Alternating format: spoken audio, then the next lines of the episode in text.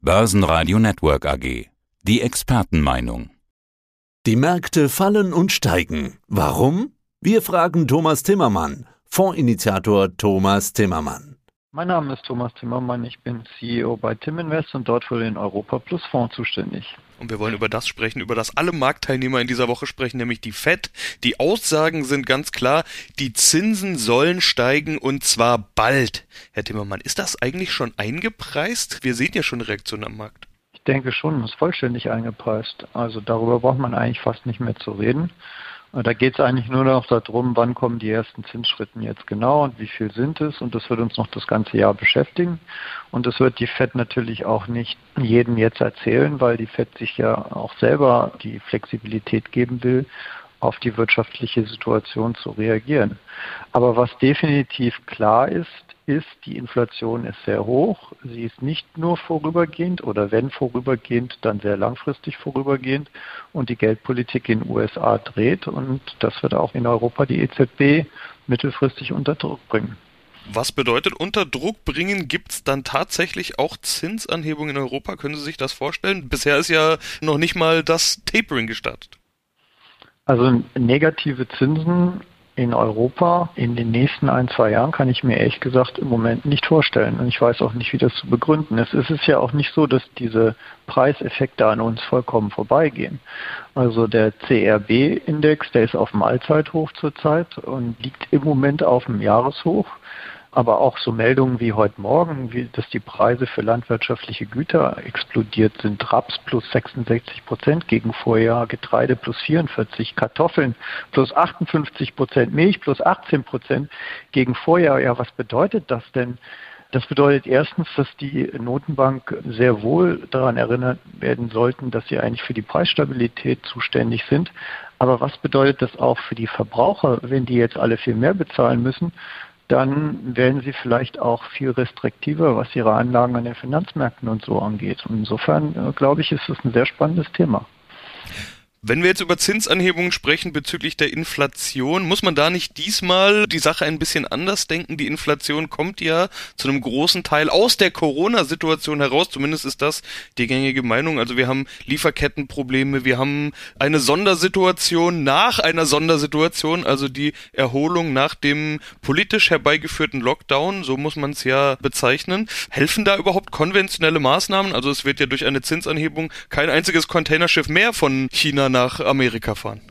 Ich denke schon, dass die helfen und ich denke jetzt auch unabhängig von den sicherlich sehr hohen Veränderungsraten, die wir jetzt haben, die auch statistische Ursachen haben, mathematische Ursachen fast, nämlich die Effekte aus der Pandemie heraus, wäre es so oder so jetzt an der Zeit, wenn die Pandemie denn dann beendet ist, die Geldpolitik von ultra locker auf neutral zu stellen. Und von neutral heißt in Europa ganz bestimmt keine Negativzinsen mehr.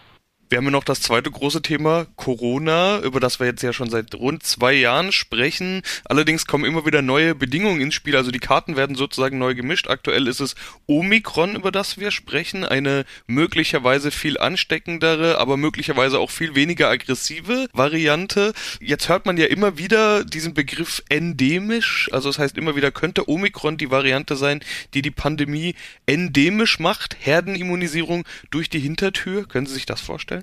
Also zunächst einmal war ja Omikron ein Schock für alle und deswegen ist der DAX ja auch in den Keller gerauscht, weil im Prinzip mit Omikron klar war, dass die Impfung, wir dachten ja alle, wenn wir geimpft sind, doppelt sind wir immunisiert gegen diese Krankheit und Omikron zeigt, das ist überhaupt nicht der Fall.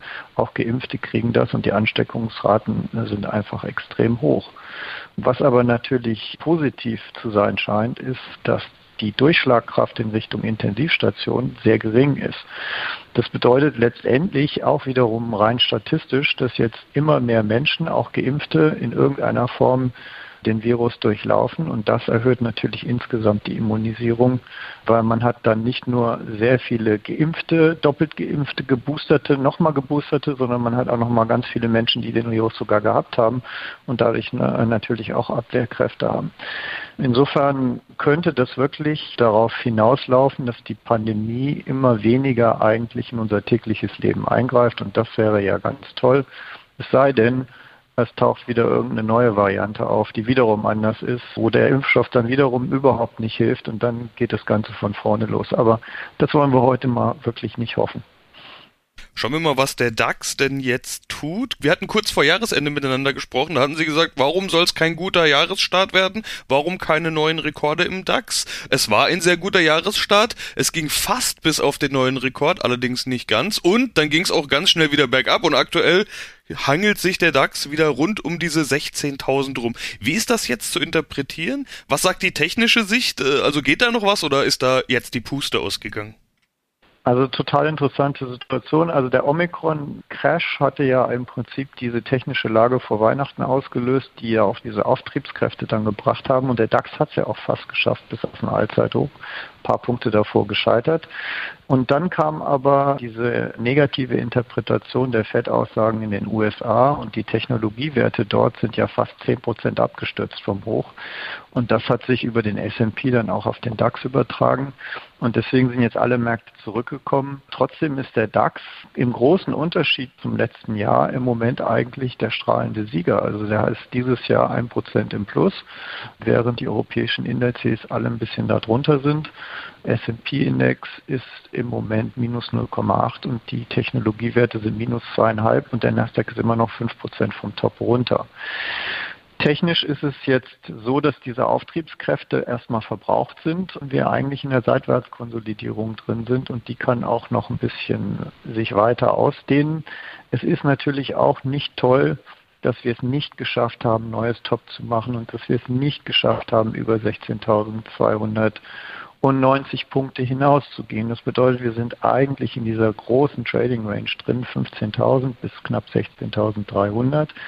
Und da, je nachdem, wie die Nachrichtenlage jetzt rund um die Fed, die Inflationszahlen etc. sind, können wir uns natürlich ein bisschen auch nach unten ausdehnen. Deswegen ist es eigentlich das, was jetzt auf uns wahrscheinlich zukommt, ist ein Trading-Markt, wo es auch immer wieder Abschläge gibt. Deswegen haben wir auch im Fonds die Aktienquote gesenkt. Die ist nur noch bei 26 Prozent. Das ist ziemlich defensiv, um einfach die Möglichkeit zu haben, wenn wir Rücksetzer haben Richtung 200-Tage-Linie, die ist so bei 15.700 oder 100-Tage-Linie 15.800, dass man da auch mal wieder einsteigen kann und ein bisschen aus der Volatilität des Marktes im Prinzip Rendite erzeugen kann und nicht stur wie letztes Jahr hofft, dass das nächste Allzeithoch nach dem anderen kommt und dann man in den Dips quasi das kauft. Ich glaube, das ist ein Rezept, das dieses Jahr äh, zumindest in den nächsten paar Wochen mit dieser Veränderungslage in der Geldpolitik nicht so gut funktionieren wird. Ich glaube, im Moment sollte man auch, auch in Seitwärtsmärkten sehen, dass man irgendwie Geld verdient. Das kann man mit Derivaten eigentlich ganz gut. Und obendrein, wegen der Makrolage, sind wir nach wie vor voll abgesichert. 16.200 ist das Level im DAX, 14.350 im Eurostox und 480 im Stock 600.